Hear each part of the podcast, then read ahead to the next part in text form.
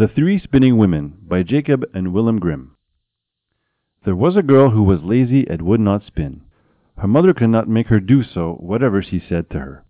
Finally, anger and impatience so overcame the mother that she beat her, upon which the girl began to cry loudly.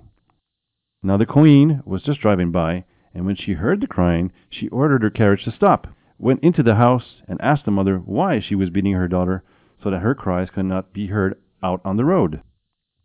The woman was ashamed to reveal her daughter's laziness and said, I cannot make her stop spinning.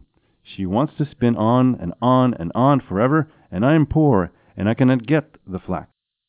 When the queen answered, There is nothing that I like better to hear than spinning. I am never happier than when the wheels are humming. Let your daughter come with me to the palace. I have flax enough. There she can spin to her heart's content. The mother was completely satisfied with this and the queen took the girl with her. Arriving at the palace, she took her upstairs to the three rooms, and when she filled from the bottom to the top with the finest flax. Now spin this flax for me, she said, and when you are finished, you shall have my oldest son for a husband. I do not mind if you are poor. The girl was frightened outside, for she would not be able to spin the flax, not even if she had lived until she was three hundred years old. She began to cry and just sat there for three days without moving a hand. On the third day the queen came, and when she saw that nothing had been spun yet, she was surprised.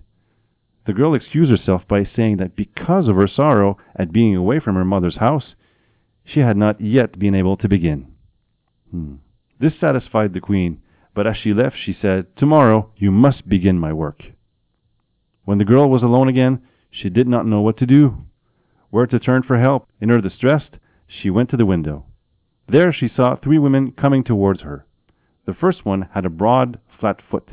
The second one had a, such a large lower lip that it hung down over her chin, and the third one had a broad thump. They stopped outside the window, looked up, and asked the girl what was wrong with her. She bemoaned her troubles to them, upon which they offered their help, saying, If you will invite us to your wedding, Call us your aunts, and let us be seated at your table. We will spin all the flax for you, in a very short time at that. With all my heart, she answered. Then she left the three strange women in, cleared out a space in the first room where they could sit down and begin their spinning. The one pulled the thread and pedaled the wheel. The second one moistened the thread, and the third twisted, then struck the table with her fingers. Each time she struck, a skein of the most finely spun thread fell to the floor. The girl kept the three spinners hidden from the queen, but whenever she came, the girl showed her the great quantity of thread that had been spun. The queen could not praise her enough.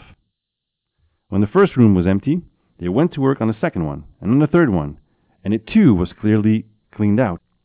Three women now took leave and said to the girl, Do not forget whatever promised us. It will bring us good luck. When the girl showed the queen the empty rooms and the large pile of thread, the latter made preparations for the wedding. The bridegroom was happy that she was getting such a clever and industrious wife, and he praised her for her vigorously. I have three aunts, said the girl. Because they have been very kind to me, I do not want to forget them in my good fortune. Allow me to invite them to the wedding, and let me be seated next to us at the table. The queen and the bridegroom said, Why should we not allow that? When the feast began, the three women, dressed in strange clothing, entered. The bride said, Welcome, dear aunts. Oh, said the bridegroom, what brought you to this hideous friendship? Then he went to the one with the broad, flat foot and asked, Where did you get such a broad foot? From pedaling, she answered, from pedaling. Then the bridegroom went to the second one and said, Where did you get this fallen lip? From licking, she answered. Then he asked the third one, where did you get this broad thump? From twisting thread, she answered. This alarmed the prince, and he said, My beautiful bride shall never again touch a spinning wheel. With that, she was freed from her hateful flax spinning. The end.